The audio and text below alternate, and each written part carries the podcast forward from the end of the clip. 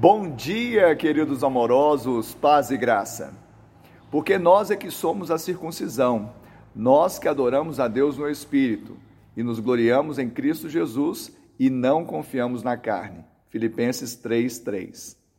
Aqui Paulo escreve a carta da alegria aos filipenses, exatamente para que aqueles cristãos não perdessem a alegria de ter recebido a graça Ali no meio deles haviam os judaizantes, homens religiosos que estavam tentando misturar a lei com a graça, impondo a circuncisão e a obediência à lei de Moisés.